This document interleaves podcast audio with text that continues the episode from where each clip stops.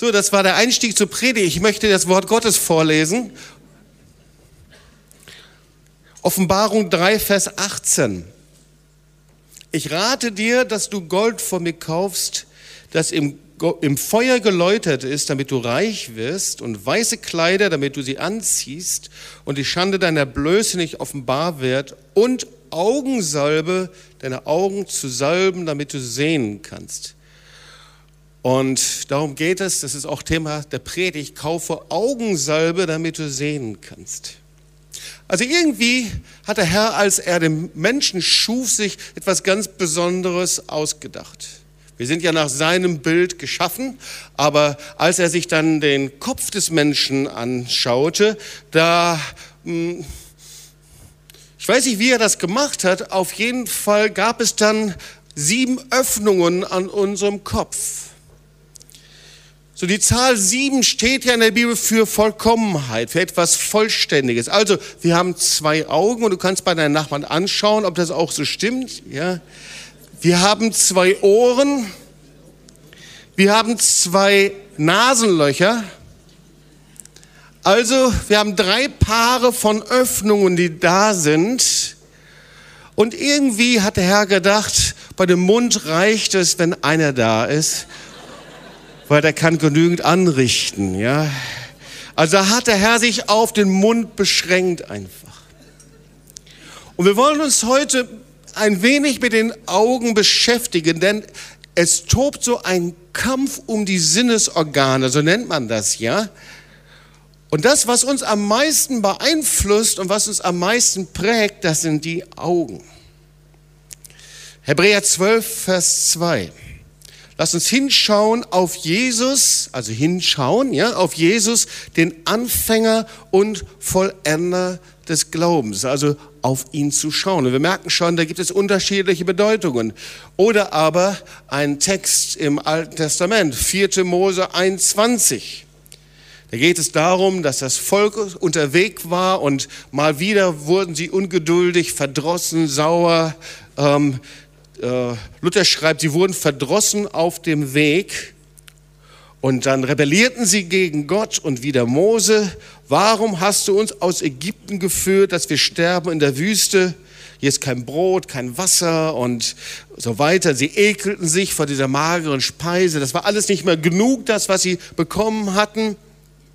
Und da sandte der Herr feurige Schlangen unter das Volk, die bissen das Volk, dass viele aus Israel starben. So Gott war überhaupt nicht einverstanden und sie kam direkt durch ihren Murren und durch Reden, Sprechen und das Gericht Gottes.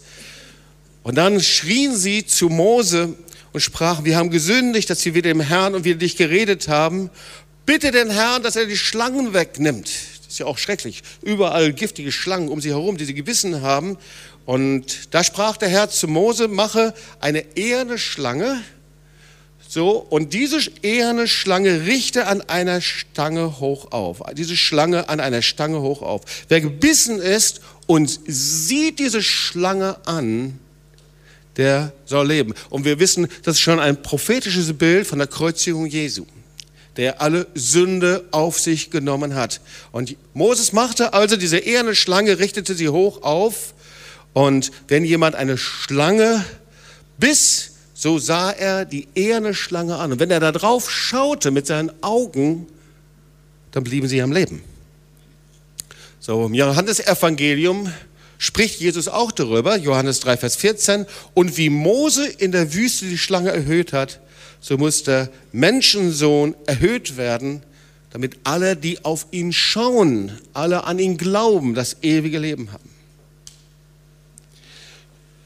So, wir sehen also, dass wenn wir auf Jesus schauen, wenn wir an ihn glauben, wenn wir unsere Augen auf ihn gerichtet haben, dass wir Heilung erleben, Rettung erleben, dass es uns gut geht.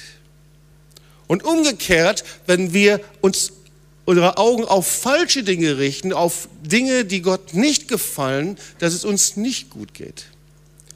Und darum geht es eigentlich, auf was schaust du? Worauf schauen wir? Oder umgekehrt, von welcher Schlange lassen wir uns beißen? Welches Gift lähmt uns, so wie hier die Israeliten gelähmt wurden? Und da sind wir natürlich direkt bei dem Thema dieser Zeit und auch wenn das manchmal so ein bisschen schmerzt, ähm, aber wie sieht es eigentlich aus mit dem, was du so in deiner Tasche herumträgst meistens? Visuelle Medien nennt man das. Wie sieht das eigentlich damit aus? Und vielleicht kriegst du jetzt schon Schreck, was auch war ja, jetzt geht es wieder um Handy, und Internet oder irgendwie so. Nein, sag mal zu deinen Nachbarn, es geht um deine Augen. Ja. Und ich will dir mal so ein paar Bilder zum Start zeigen. Bild Nummer eins. Äh, es ist so, als ob es aus dem Leben gegriffen ist. Da sitzt also, ich weiß gar nicht, wer es ist, Zentrumsmitarbeiter XY an einem Tropf voller Stress und versucht irgendwie an diesem Ding zu arbeiten. Und wir sehen das nächste Bild. Es gibt natürlich andere, das könnte Heidi sein oder irgendjemand, wer sonst sagt, jetzt reicht's aber irgendwann mal. Oder wir sehen uns das nächste Bild an. Ja, äh, Vielleicht haben das auch schon mal nicht erlebt. Jetzt ist mein Kopf so voll, äh, jetzt geht es überhaupt nicht weiter. Und manchmal ändert sich dann auch Lethargie in andere Gefühlsregungen. Das nächste Bild. Ähm, jetzt, jetzt reicht's das. Also ich sage nicht, dass es Heinz ist jetzt, okay? Ja. Ähm, vielleicht der nächste. Können wir das nächste Bild mal sehen? Das ist Mr. Äh, Multitasking. Ähm, der versucht alles gleichzeitig zu machen. So, das ist einfach aus unserer Zeit. Und dann haben wir das letzte Bild. Und dann wird es ein bisschen, äh, bisschen ernster. Jeder sieht normal aus, bis du seine Internetgeschichte kennenlernst. Jeder sieht normal aus, bis du ihre Internetgeschichte kennenlernst. Weil die Internetgeschichte, die findet im Verborgenen statt.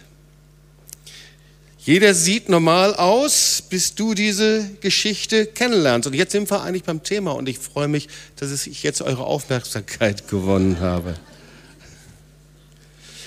So, der erste Punkt ist, dass wir lernen müssen aus der Bibel, dass das, was wir anschauen, uns formt. Das, was wir anschauen, das formt uns. Ähm, heute sagt man, das macht etwas mit mir, das formt mich, das bringt etwas in mir hervor. 1. Mose 3, Vers 6, das ist so, dieses Wort mag ich sehr gerne. Und die Frau sah, dass von dem Baum gut zu essen wäre und dass er eine Lust für die Augen, eine Augenweihe, ein begehrenswerter Baum wäre. Also man kann diese Bibelstelle auch fürs Shopping anwenden, aber das lassen wir jetzt einfach mal. Äh, ich wusste, dass diese Reaktion kommt, deswegen nehmen wir es jetzt einfach weg. Also das ist eine Lust, bei Männern übrigens genauso, gell? Wo sind die Shopping Kings hier, ja? Also äh, ich, ich habe so die Theorie, dass die Männer mehr shoppen als die Frauen hier, ja? Also auf jeden Fall, da war eine Augenlust, und aus dieser Augenlust führte das zu einer falschen Entscheidung. Matthäus 5, Vers 29, wenn dich dein Auge zum Abfall verführt, dann reiße es raus und wirf es von dir. Irgendwie hat unser Auge und unsere Augen haben etwas mit unserem Herzen zu tun, mit unserem inneren Leben, geistlichen Leben. 2. Korinther 3, Vers 18. Nun schauen wir unverdeckt die Herrlichkeit, die herrliche Form des Herrn wie in einem Spiegel. Und dann, wir werden verwandelt. Das ist das Bild Metamorphose in sein Bild. Das heißt, während wir ihn anschauen, werden wir in sein Bild verwandelt. In eine faszinierende Form durch den vom Herrn kommenden Heiligen Geist. 2. Korinther 3, Vers 18. Also wir sehen das überall in der Bibel, das, was wir anschauen, das formt uns. Epheser 1, Vers 18. Er gebe euch erleuchtete Augen des Herzens. Und da sehen wir, dass unsere Augen nicht nur etwas Physisches ist, sondern es hat immer etwas mit unserem Geist zu tun, mit unserem geistlichen Leben. Er gebe euch erleuchtete Augen des Herzens, damit ihr erkennt, zu welcher Hoffnung ihr von ihm berufen seid, wie reich die Herrlichkeit seines Erbes für die Heiligen ist und wie überschwänglich groß seine Kraft. An uns, die wir glauben, weil die Macht seiner Stärke bei uns wirksam wurde. Erleuchtete Augen. Was sind erleuchtete Augen? Das ist wahrscheinlich etwas anderes als erloschene Augen. Das ist noch etwas anderes als leuchtende Augen, erleuchtete Augen. Da ist etwas von Gott in uns hineingekommen. Da hat uns etwas verändert. Oder aber David betet in seinem Psalm, ich habe den Herrn alle Zeit vor Augen. Alle Zeit, wieder Augen, ich habe alle Zeit vor Augen. Er steht mir zur Rechten, so werde ich fest bleiben. Darum freut sich mein Herz. Und meine Seele ist fröhlich, Psalm 16, 8. Also indem ich den Herrn ständig vor Augen habe, passiert etwas mit meinem Geist, mit meinen Emotionen anscheinend auch. Ich werde fröhlich, mein Herz und meine Seele wird fröhlich dadurch. Und ich denke, zuallererst sollten wir feststellen und festhalten, unser Auge ist so etwas wie eine Kamera. Ist etwas, wie eine Linse und durch diese Linse wird etwas in unserem Geist abgebildet. Die Bilder, die wir sehen, das, was wir anschauen, ist nicht wertneutral und verfliegt wieder, sondern bildet sich in uns ab. Kann dir den Beweis liefern. Wenn du irgendwann mal ein einschneidendes, dramatisches Erlebnis gehabt hast, dann wirst du es nicht wieder los. Das Bild kommt immer wieder hoch. Das Bild hat sich eingeprägt. Das Bild ist in dir. Wenn du irgendwelche Situationen hast, Bilder, die dich erschrocken haben geradezu, diese Bilder wirst du nicht wieder los. Vielleicht ist es ein Bild von Tod, Bild von Krankheit, Bild von Schmerz, Bild von Trennung. Bilder, die du nicht wieder los wirst. Es fallen mir sogar Bilder ein, die ich als Kind gesehen habe und die mich erschrocken haben und ich werde sie nicht wieder los. Das heißt, es bildet sich in uns ab. Unser inneres Wesen, unser Geist wird von dem geformt, was du siehst oft auch das, was du hörst und auch von dem, was du aussprichst. Unsere Gefühle, unsere Empfindungen werden davon geprägt. Unsere Gefühle und Empfindungen, die kommen nicht irgendwo angeflogen wie ein Vogel, sondern sie werden von dem geformt, was wir sehen. Und ich denke, dass wir vorher noch etwas uns anschauen sollten. Denn wir befinden uns, sagt die Bibel, in einem geistlichen Kampf. Und das haben wir oft vergessen. Wir haben vergessen, dass dämonische Mächte, angeführt von Satan, alles tun, um uns herunterzuziehen. Da gibt es einen geistigen Kampf zwischen Licht und Finsternis, Mächte und Gewalt und Dämonen. Und Paulus spricht davon, dass die meisten seiner Kämpfe gegen geistliche Feinde stattfinden. Wir kämpfen nicht gegen Fleisch und Blut, sondern gegen Fürstentümer, Mächte und Gewalten. Und bei vielen ist es so, dass wenn sie mit Jesus leben, es immer wieder erleben, dass sie wie unter einem verschlossenen Himmel sind und die merken es nicht. Es gibt viele Menschen, die mit Jesus losgehen und dann irgendwann merken sie, da ist wie eine dunkle Wolke über mir. Und diese dunkle Wolke, das ist oft so eine persönliche dunkle Wolke, so ein persönlicher verschlossener Himmel, wie die Bibel sagt, eine Himmel aus Erz. 5. Mose 28 spricht darüber, über den Segnungen. Das ist das, was Gott möchte. Gott möchte, dass wir gesegnet sind, dass es uns gut geht. Das ist der Plan Gottes für jeden Einzelnen von uns. Für jeden Einzelnen hier. Egal welcher Nation, woher wir kommen.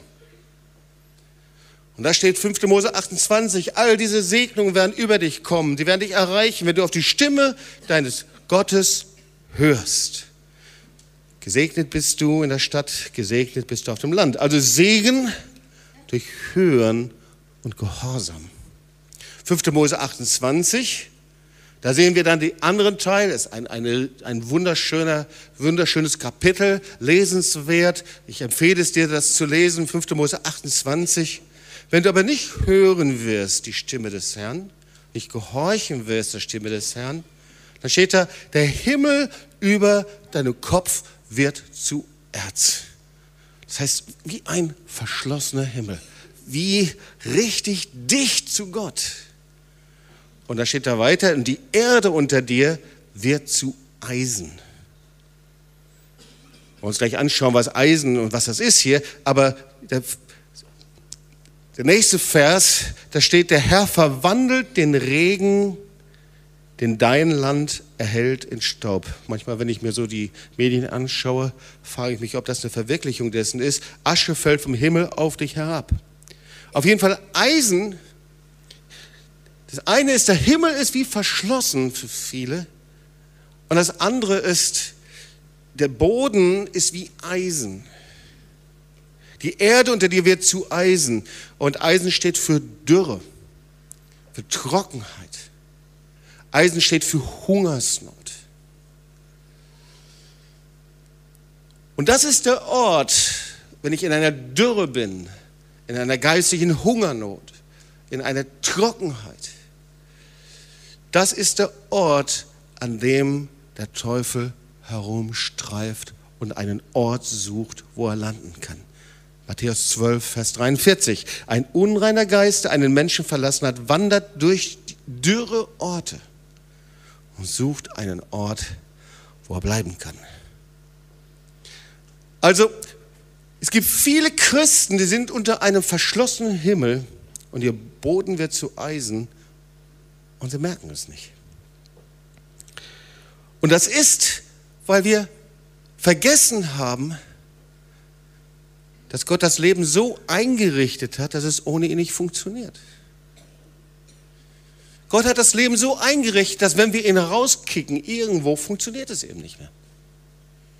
Und das ist eben die Ursünde der Menschen. Sie haben Gott weggekickt und Gott hat Ja dazu gesagt, weil er unsere Persönlichkeit akzeptiert und dann hat das Leben nicht mehr funktioniert dass Kain und Abel war, der Brudermord. Oder kannst du nachlesen der Geschichte Noahs, wie die Sünde überhand genommen hat. Und das Gleiche gilt heute auch. Wenn wir Gott wegkicken, unser Leben so einrichten, dass wir ihn nicht mehr brauchen, funktioniert es nicht mehr. Dann ist es eben so, dass der Himmel dich verschließt und dass es wie eine dicke schwarze Wolke ist. Und die gute Botschaft ist, dass der Teufel nichts tun kann, solange wir ihm nicht die Macht dazu geben. Das heißt, wir sind diejenigen, die ihm das grüne Licht dazu geben oder die ihm die rote Karte hinhalten können. Und das Problem ist leider, dass wir manchmal so handeln, als ob wir das Ticket in den Himmel hätten. Ja, als ob wir machen können, was wir wollen, als ob wir einfach so leben können. Irgendwo schon so christlich, aber das geht nicht. Wir können nicht unsere eigenen Wege gehen und denken, dass er uns dann begegnet. Und schau mal, das ist die Voraussetzung für die Geburt Jesu. Als Jesus geboren wurde, als Jesus in die Welt kam, da war der Himmel verschlossen. Da war Finsternis über dem Land. Johannes 1, Vers 5. Das Licht leuchtete in der Finsternis. Und die Finsternis hat es nicht erfasst. An der Stelle steht, sie waren blind, weil du kannst Licht nicht erfassen, wenn du blind bist, wenn du es nicht sehen kannst. Da wurde Jesus hineingeboren. Über hunderte von Jahren gab es keine Prophetie mehr. Gott wurde rausgekickt und heraus und ausgeladen. Und der einzige Weg für Jesus, diese, diese finstere Wolke, dieser Himmel aus Erz zu durchbrechen, war, dass er betete, das war durch Gebet und durch Gehorsam. Er tat das, was der Vater sagte. Das ist bis heute immer noch der gleiche Weg. Gebet und Gehorsam. Er schaute auf den Vater. Er sagt an einer Stelle, ich tue nichts, was ich nicht beim Vater sehe, was der Vater mir sagt. So, das brauchen wir so ein bisschen als Vorbau, damit wir jetzt den nächsten Punkt verstehen. Der nächste Punkt ist der, das Zielobjekt dieses Kampfes, dieses geistigen Kampfes, das sind deine und meine Augen. Das sind unsere Augen. Weil der Teufel ganz genau weiß, das, was du anschaust, das wird dich gefangen nehmen. Das, was du immer wieder anschaust, das wird dich gefangen nehmen. Das, was du, womit du dich immer wieder beschäftigt, das wird dich verändern das wird dich verwandeln. Und der Teufel möchte nicht, dass du in das Bild Gottes, in das Bild Jesu verwandelt wirst. Schau mal, und jetzt sind wir bei diesem Text, den wir zu Beginn gelesen, Be, Beginn gelesen haben. Da gibt es die Gemeinde von Laodicea. Und die steht für eine ganze Generation der damaligen Zeit, eine Generation, die irgendwie lauwarm war. So, und hm, man kann sich sehr gut mit dieser Zeit identifizieren. Irgendwo könnte man sagen, das könnte unsere Zeit sein. Ich will das nochmal lesen. Offenbarung 3,17. Ich bin reich, ich habe alles, sagen sie. Ich habe alles, was ich will. Irgendwie erinnert mich das schon an die westliche Welt, oder? Mir geht es gut. Und auch religiös, geistlich. Ja, was willst du eigentlich? Ich brauche nichts. Und jetzt kommt das Wort Gottes. Und du merkst nicht. Das ist ein Problem, wenn ich etwas nicht merke. Wenn ich meinen Zustand nicht merke. Du merkst nicht, dass du erbärmlich, bemitleidenswert, arm, blind und nackt bist. Jetzt kommt ein interessanter Vers. Ich rate dir, von mir Gold zu kaufen, das im Feuer gereinigt wurde. Was ist dieses Gold? Dann wirst du reich sein und kaufe auch weiße Kleider, damit du dich bekleiden kannst. Und dich wegen deiner Nacktheit nicht schämen musst. Was sind dann diese weißen Kleider? Und kaufe Salbe für deine Augen, damit du sehen kannst. Und dann einige Verse weiter, darum mach Schluss mit deiner Gleichgültigkeit und kehre um. Merkst du nicht, dass ich vor der Tür stehe und anklopfe? Also das ist ganz schwierig, wenn wir etwas nicht merken. Wenn wir so leben, so unter einer Glasglocke, so unter einem Nebel, dass wir etwas nicht merken. Wenn da einer vor der Tür steht, der dich segnen und beschenken möchte, erfüllen möchte mit seiner Liebe und wir merken es gar nicht. Irgendwie das scheint die Situation hier zu sein in der Gemeinde von Laodicea. Er sagt in Gold. Weißt du, Gold steht für die Bewährung des Glaubens. 1. Petrus 1, Vers 7. Glaube muss sich bewähren. Das ist Gold. Glaube hat immer einen Anfang, irgendwann, wie vor 25 Jahren oder für manche noch davor. Glaube fängt irgendwann mal an, aber dann geht ein Glaube durch Bewährung hindurch. Wer kann dazu Amen sagen? Das stimmt, ja? Dann gibt es Attacken, dann gibt es Angriffe, dann gibt es Umstände, die nicht angenehm sind. Eine Glaube geht durch Bewährung hindurch. Gott lässt das zu. Ein Glaube, der nicht bewährt ist, ist nicht kostbar vor ihm. So, das heißt, dieser, dieses Gold ist, dass es erprobt wird. 1. Petrus 1, Vers 7. Er wird erprobt, so wie Gold im Feuer geprüft und geläutert wird. Das ist Gold. Dann die weißen Kleider. Die weißen Kleider stehen für ein gereinigtes und geheiligtes Leben, dass ich eben die alten Kleider der Sünde und Schuld ausgezogen habe und er hat mir weiße, reine Kleider angezogen. Aber wofür steht die Augensalbe? Was ist die Augensalbe? Es gibt ein Buch von einem Mann, der heißt, das heißt Mythos Überforderung. Der heißt Michael, Michael Winterhoff. Und die haben festgestellt und bestimmte Statistiken herausgebracht, dass wenn du alleine am Tag zehn negative Nachrichten siehst, dass sie dir ganz eindeutig auf dein Gemüt schlagen. Und er hat, der hat gefragt, warum sind Menschen eigentlich so genervt und gestresst und depressiv, wenn sie durch die Straße laufen? Und dann haben sie festgestellt, dass ein großer Teil daran liegt, weil sie ständig von irgendwelchen Nachrichten, irgendwelche negativen News beballert werden, oben, unten, links, rechts, immer wieder. Und wenn dann jemand strahlt und es ihm gut geht, so richtig fröhlich ist, dann denken die anderen, der hatte Drogen genommen. Und dann macht er ein Experiment mit Studenten. Ich hatte schon mal davon erzählt, die Studenten, die gingen durch einen Wald und die fanden das richtig cool. Oh, die waren, die gingen da durch den Wald und das war richtig, sie waren aufgebaut und es, also es funktioniert auch mit anderen, nicht nur mit Studenten, ja. Aber sie, war, es, sie waren richtig gut drauf. Und dann haben sie danach 15 Minuten Nachrichten gesehen. Und sie kehrten in den Wald zurück und machten den gleichen Spaziergang. Ist wirklich so. Und sie stellten fest, nichts von dem, was sie vorher erlebt hatten und was ihnen eine Freude gewesen war, wollte sich wieder einstellen.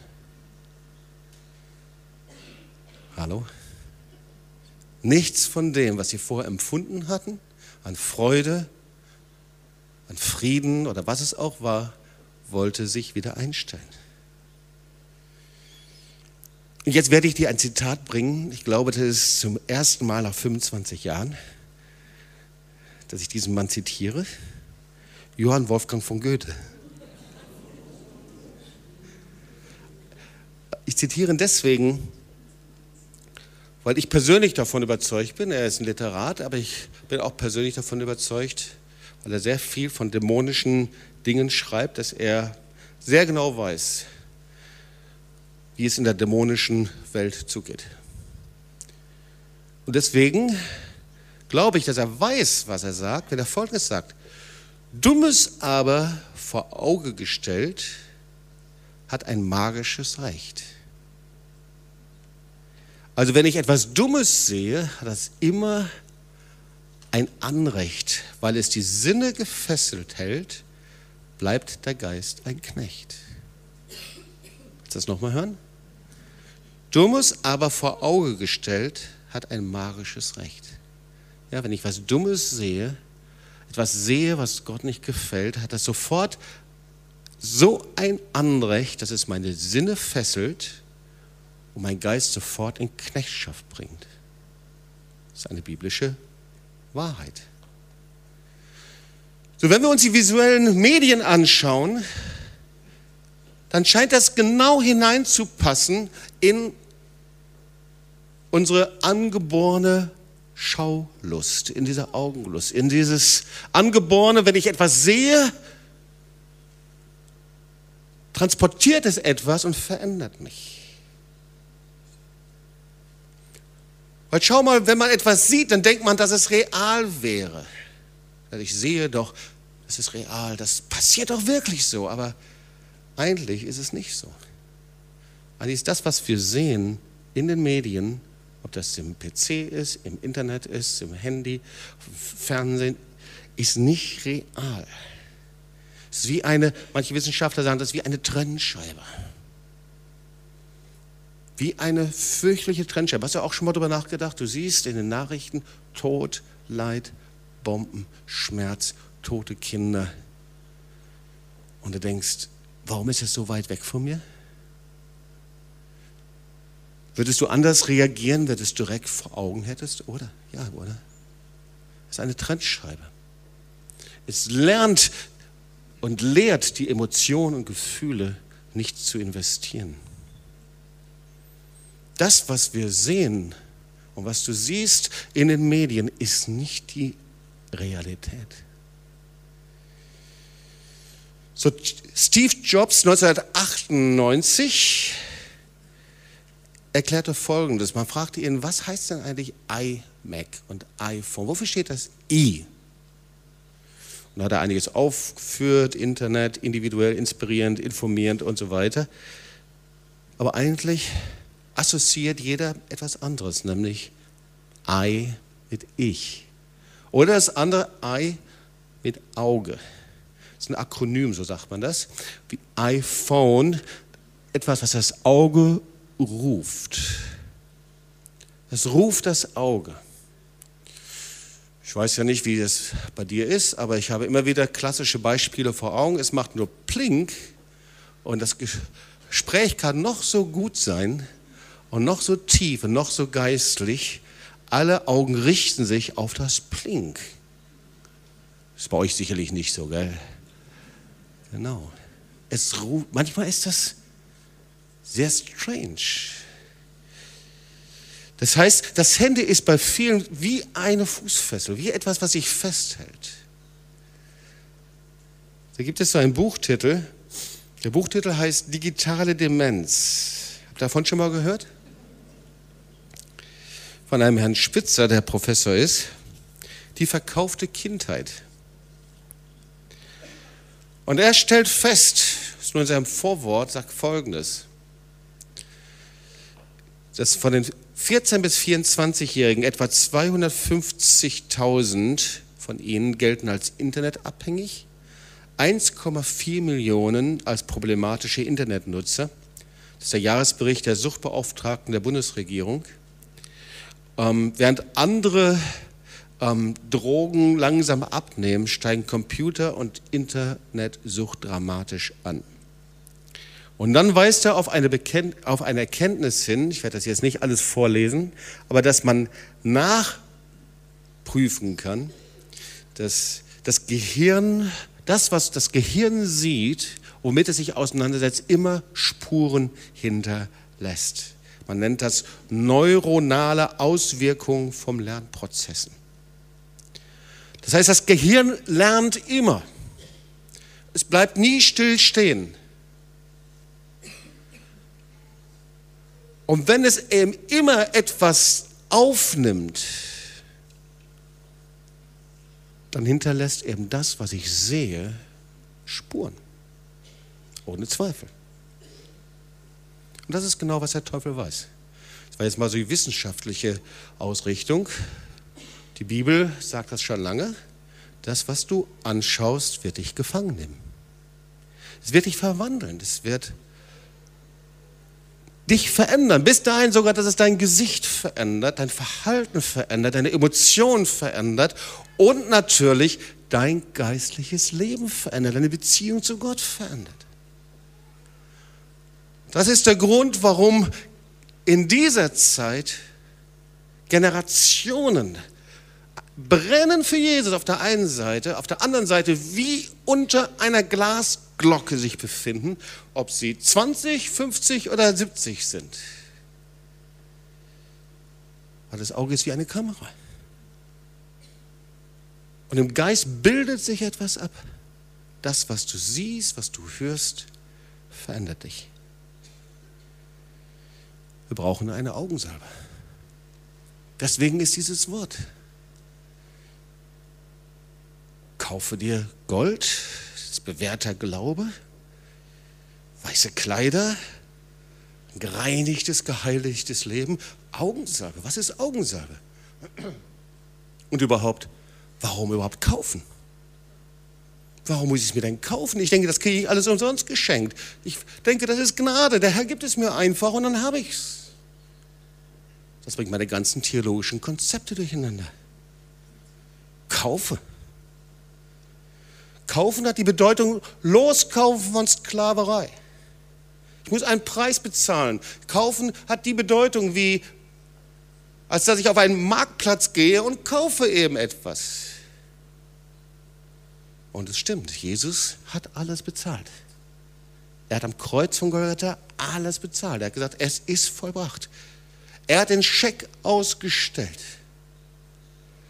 Aber er schließt dich und mich nie auf vor diesem Scheck. Dieser Scheck wird nur gültig, wenn du dein Leben darunter stellst, wenn du diesen Scheck mit deinem Leben einlöst, wenn du dein Leben als Opfer niederlegst vor ihm. Kaufen vor ihm, das heißt, ich anerkenne seine Erlösung, indem ich mich mit meinem ganzen Leben ihm hingebe. Verstehst du? Alles hingebe. Ich mache die Erlösung ungültig, wenn ich zurückhalte. alles hingeben, das heißt, was ich höre, was ich sehe, was ich spreche. Das kannst du nachlesen Römer 12, Vers 1. Weil Gott so barmherzig ist, fordere ich euch nun auf, liebe Brüder, euch mit eurem ganzem Leben, sag mal zu deinen Nachbarn, ganzes Leben, mit eurem ganzen Leben für Gott einzusetzen. Es soll ein lebendiges und heiliges Opfer sein. Dein Leben, ein lebendiges und heiliges Opfer. Ein Leben, in dem ich mich hingebe an ihm. Ein Opfer, an dem Gott Freude hat. Und jetzt steht da, das ist ein Gottesdienst, wie er sein soll. Und ich lese jetzt nochmal den etwas vertrauteren Luthertext. Ich ermahne euch nun, liebe Brüder, durch die Barmherzigkeit Gottes, dass ihr eure Leiber hingebt als ein Opfer, das lebendig, heilig und Gott wohlgefällig ist. Und jetzt kommt's, das sei euer vernünftiger Gottesdienst. Dein Gottesdienst fängt erst an, wenn wir hier Amen gesprochen haben und dich gesegnet haben. Dein Gottesdienst fängt erst an, wenn du hier die Tür verlässt und herausgehst, nach Hause gehst. Dein Gottesdienst ist, wenn du morgen am Montag aufstehst und dann Stunde um Stunde lebst. Das ist dein Gottesdienst. Dein Gottesdienst ist, wenn du abends nach Hause kommst. Dein Gottesdienst ist, wenn du Hunger hast. Dein Gottesdienst ist, wenn du das Bedürfnis hast, dich zu entspannen. Dein Gottesdienst ist, wenn du sagst, wie kann ich jetzt das Beste aus meiner Freizeit rausholen. Dein Gottesdienst ist, wenn der 24. da ist und du denkst, so, jetzt möchte ich einen richtig schönen Abend haben. Dein Gottesdienst ist überall da. Das ist euer Gottesdienst, indem ihr euer Leibe hingebt, euer Leben hingebt an ihm und zwar ganz zu jeder Zeit. Dann sagt Paulus, und stellt euch nicht dieser Welt gleich. Die Welt sieht heute etwas anders aus als vor 2000 Jahren, aber es ist immer noch die gleiche Welt und immer noch der gleiche Fürst dieser Welt und immer noch die gleichen Kämpfe.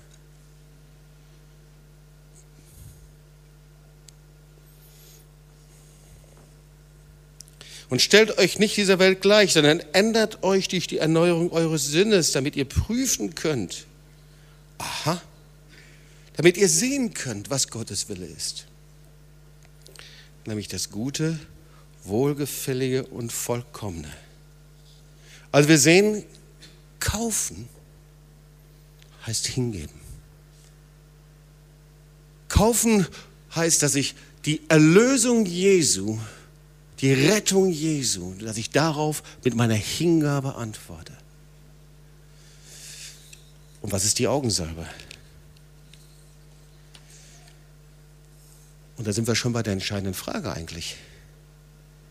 Sind wir bereit, Augensalbe zu kaufen. Ja, das heißt nicht, dass du jetzt hier aus dem Gottesdienst rausgehst und morgens auf dem Wochenmarkt oder irgendwo suchst und denkst, wo kann ich Augensalbe kaufen, sondern das hat was mit deinem Leben, mit deinem Gottesdienst, mit deiner Hingabe an Jesus zu tun. Alle Bereiche umfasst. Mein Sehen, mein Sprechen, mein Hören, mein Verhalten. Augen selber zu kaufen. Was siehst du mit deinen Augen? Was siehst du?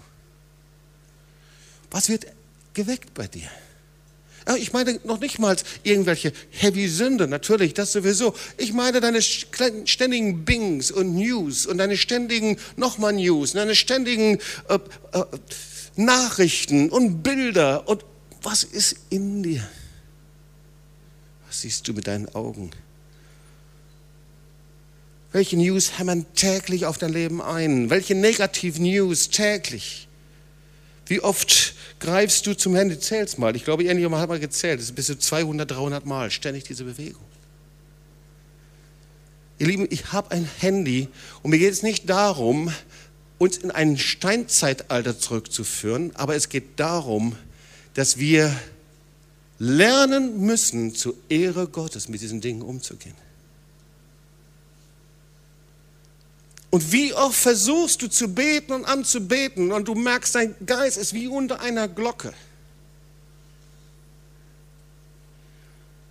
Und ich möchte dir eine Frage stellen. Bist du wirklich bereit, dein Verhalten zu ändern? ich mag keine Wohlfühlpredigten. Ich mag keine Predigten, wo jemand hinter zu mir hinkommt und sagt, Jobst, das war eine gute Predigt.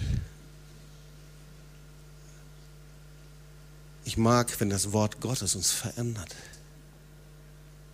Und wir müssen reagieren. Du kannst darauf reagieren. Du kannst es auch nicht. Aber wir haben zu Beginn gesagt, der Herr ist so in unserem Leben, wie wir ihn auch Herr sein lassen. Und da, wo wir ihn rauskicken, da haben wir eben diese Wolke über uns, diesen Boden und diese Erde aus Eisen. Was siehst du mit deinen Augen? Wie wäre es einfach zu sagen, Herr, das möchte ich nicht mehr. Ich möchte, dass von Anschauen deines Bildes, von dir, mein Leben verändert wird. Ich weiß nicht, was das alles heißen kann. Das musst du für dich selbst entscheiden. Nur wenn du hier rausgehst und nichts machst, wirst du weiter unter einer Wolke sehr wahrscheinlich leben müssen. Ich weiß nicht, was das heißt, für jeden unterschiedlich. Aber schau mal dein Verhalten an, deine Social Medias. Vielleicht sind es deine Newsprogramme, die du löschen musst. Vielleicht ist es, dass du anfängst, mal Handy zu fassen. Ab morgen geht's los. Vielleicht zweimal in der Woche Handy fasten, einfach beiseite. Social Media, Handy fasten, einfach weg damit. Vielleicht auch über die Weihnachten Neujahr. Und wenn in dir das einen Schrei auslöst und sagt, dann weiß ich ja gar nicht mehr, was ich tun soll, dann bist du gemeint. Wenn du Angst hast, dass große Langeweile ausbricht, ich sage dir, es gibt ein Leben ohne Internet und Social Media. Ja. Und ich sage das nicht nur zur linken Ecke, sondern ich sage das zur Mittelgeneration, andere Generationen auch. Die sind manchmal schlimmer als die Teenager. Huhu. Es gibt ein Leben. Vielleicht heißt das, weil dein Instagram unbeobachtet zu lassen, wie viele Followers du jetzt hast. Ich habe mich da jetzt informiert, ich weiß jetzt, wie das geht.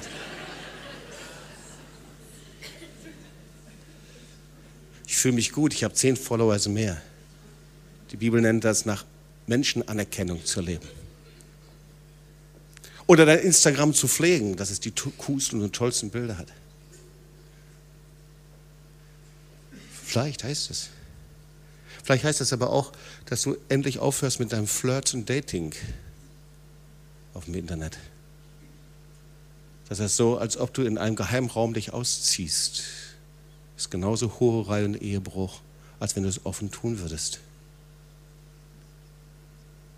Vielleicht heißt das, dass du dein Internetspielen aufhörst, weil jedes Mal, wenn du da reingehst und du sagst, du hättest es im Griff, aber dein geistiges Leben erlöscht und geht runter auf Sparflamme. Vielleicht ist es, dass du aufhörst, Gewalt zu sehen. Ein Porno. Aber auch diese Gewalt-Dinger. Weißt du, ob du im Internet Menschen abschießt oder anders, es ist Mord. Und das Wort Gottes sagt, wenn wir nur darüber nachdenken, jemanden zu ermorden, sind wir Mörder. Wie viel mehr dann eigentlich, wenn du im Internet jemanden erschießt?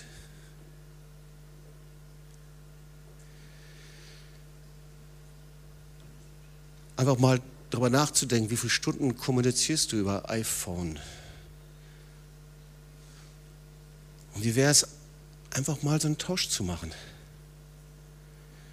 Ich würde mich auch nicht wundern, wenn du mir sagen würdest, Jobs, ich versuche immer in der Bibel zu lesen und, äh, und, und Gott spricht nicht zu mir, ich komme da nicht durch. Der Grund ist, worauf richtest du deine Augen? Du musst deine Augen wegrichten. Weil Jesus ist das Wort. Richte deine Augen auf Jesus, auf sein Wort. Es ist das Kostbarste, wenn du deinen Tag anfangen kannst mit Wort Gottes, mit Gebet. Das ist kein religiöses Gesetz. Das ist der Termin mit dem himmlischen Vater, der sagt, boah, ich warte darauf, dass ich meinen Segensmantel dir umlegen kann. Herr, ich brauche Augensalbe, das zu sehen, was dich ehrt, was du möchtest.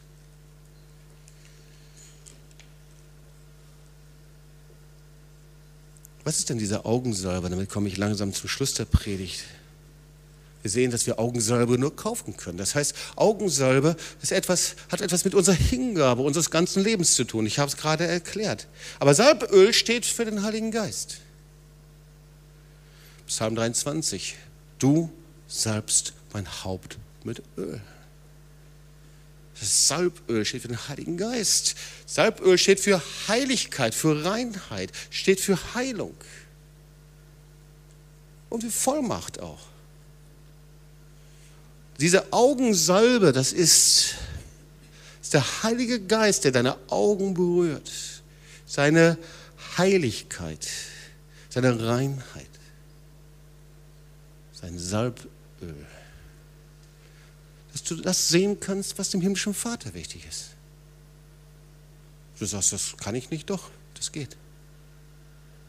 Dass du auf einmal siehst, was Gott möchte, dass du Not sehen kannst, dass du von der Barmherzigkeit reagieren kannst. Vielleicht sogar im Gebet empfangen kannst, was er hat. Und wir wissen auch, Prediger 10, Vers 1, dass Tote Fliegen Salböl verderben können. Das beste Salböl kann schlecht werden, wenn ich dann ab und zu mal so kleine Schlenker mache, so kleine Kompromisse, mal hier, mal da, ist doch nicht so schlimm. Aber das geht so nicht. Schau mal, was du anschaust, wird dich gefangen nehmen, verwandeln und sein Bild verändern. Ich wünsche mir, und ich glaube das auch, das ist für das Jahr 2016 und in dieser Zeit, dass die Gemeinde Jesu, dass du einen klaren Blick hast, dass wir sehen können, dass du das anschaust, was Jesus wichtig ist, dass du ihn anschaust. Aber dazu braucht es in manchen Bereichen eine Kursänderung. Und vielleicht gilt das für dich. Lass uns mal aufstehen und dann wollen wir zusammen beten.